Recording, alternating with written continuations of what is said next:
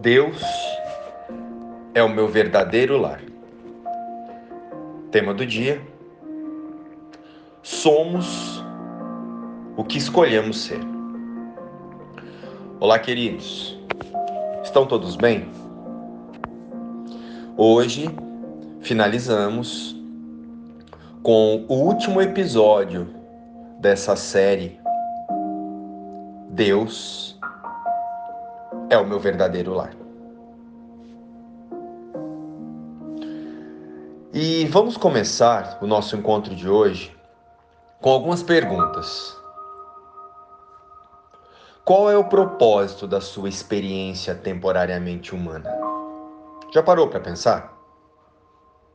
Qual a função de tudo que você experiencia aqui no mundo? Para onde as suas escolhas estão te direcionando? Usamos o corpo para representar a vida ou para expressar os nossos medos? As suas expressões, através do corpo, através dos seus pensamentos, elas representam Deus ou representam o mundo?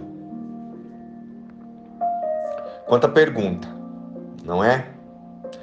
Mas olha, respondê-las de forma sincera poderá mudar toda a nossa interpretação de existência aqui no mundo. nos últimos encontros, falamos sobre a autoobservação dos nossos pensamentos e emoções, falamos sobre a diferença entre as metas do ego e as metas do espírito, Refletimos também sobre a ilusão de buscarmos amor, segurança, reconhecimento e paz fora de nós, nas formas, nas coisas, nas pessoas e em bens materiais.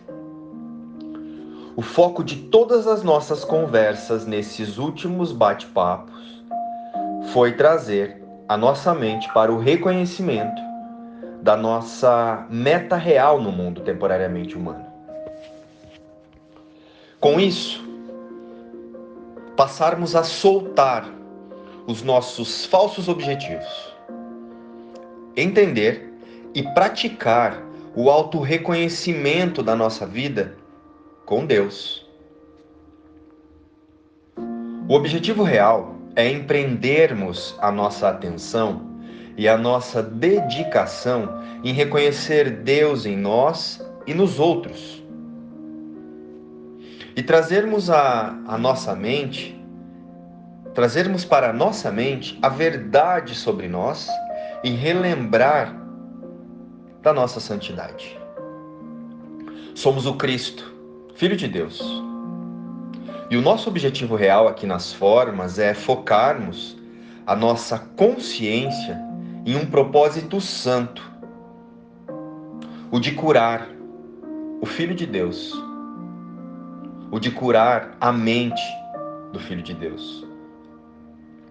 A partir desse entendimento, você sabe e entende para que serve o mundo. Isso é utilizar a experiência humana e o nosso conteúdo mental expressado no mundo para unificarmos a mente do Filho de Deus com a fonte criadora. Para atingirmos o nosso verdadeiro objetivo, será preciso atenção, amorosidade e autocuidado para passarmos a nos olhar além dos propósitos de separação do ego. O mundo das formas e das divisões foi feito para nos distrair e atacar a vontade de Deus para nós para o seu filho. A mente é viciada e apegada ao mundo. E nos personagens que criamos para enganar a nós mesmos e os outros. Percebam que estamos o tempo todo usando a personalidade para contar mentiras sobre a vida e mentiras sobre nós. Histórias em que colocamos valores irreais pessoais e individuais para nos, para nos iludir e esconder as nossas crenças de rejeição, de falta e de escassez. Construímos a nossa vida no mundo à custa de mentiras, medos e frustrações. Por isso é que a humanidade experiencia um estado crônico de angústia e dor emocional. Aqui nas formas estamos sempre nos fragmentando e dizendo: eu sou pai, eu sou mãe, eu sou gerente, agora sou marido, eu sou esposa. E pensamos que estamos buscando a felicidade. Contudo, percebem que só praticamos a decepção? Percebem as mentiras nestes condicionamentos humanos? Precisamos compreender que, se isso fosse a vida, esses papéis e personagens não acabariam quando o corpo perdesse a sua utilidade. Esses personagens todos são apenas uma defesa contra a verdade de que somos, contra a verdade de quem somos.